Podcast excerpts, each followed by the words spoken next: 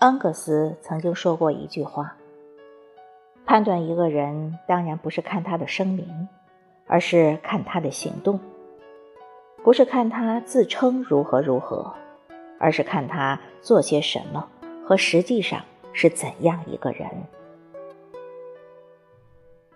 一个人的言行举止，折射出其教养与素质。无论你的外表经过了怎样的包装。”但发自内心的东西依然会暴露于言行。一，出言有尺。古人云：“良言一句三冬暖。”语言的表达也是一门艺术。每个人都有自己的自尊和骄傲，不要拿自己的个性去挑战别人的脾气。学会尊重。让别人舒服，才是一个人最高级的素养。关系好不等于什么都可以说，生气不等于开不起玩笑。我不是故意的，不等于你没错。我没有恶意，不等于没造成伤害。说话的时候多换位思考，多设身处地。有时候，可能一句轻描淡写的指责，就会成为压垮情绪的最后那根稻草。一个看似玩笑的评论，可能就是轻轻一推的多米诺骨牌。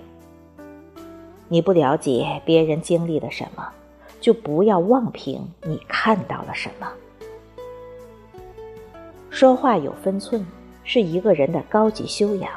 是一个人成熟的表现，体现着做人的尺度，也体现着一个人生活的层次。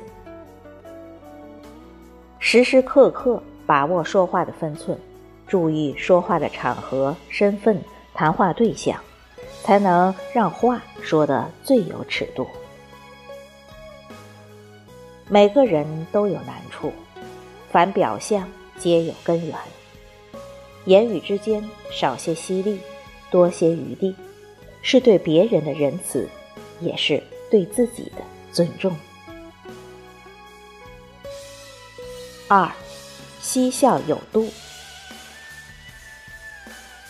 开玩笑是日常生活中极为普通平常的事，但玩笑的目的在于调节气氛。如果不懂得把握玩笑的尺度，言语间。就会有意无意的伤害到他人。马歇尔·卢森堡说：“也许我们并不认为自己的谈话方式是暴力的，但语言确实常常引发自己和他人的痛苦。一个人对待玩笑的分寸感，往往能够看出他的人品。不要拿别人的缺陷开玩笑。”不要拿别人的隐私开玩笑，更不要拿别人的生命开玩笑。真正的幽默，不是乱开玩笑的哗众取宠，而是在合适的时间地点，用恰当的话语来愉悦气氛。懂得尊重对方，才能让玩笑的感觉恰到好处，如沐春风。只有对方觉得好笑的才叫玩笑，对方觉得不好笑甚至生气的，那就是没礼貌。三，做事有余。常言道：“凡事留一线，日后好相见。”人这一生起落浮沉，难免得意，难免低谷。得意时善待他人，失意时善待自己。很多事情难以预料，三十年河东，三十年河西。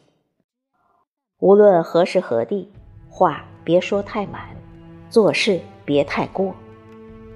今日你不留有余地，落下口舌，来日峰回路转，狭路相逢，必然徒增尴尬与伤害。水至清则无鱼，人至察则无徒。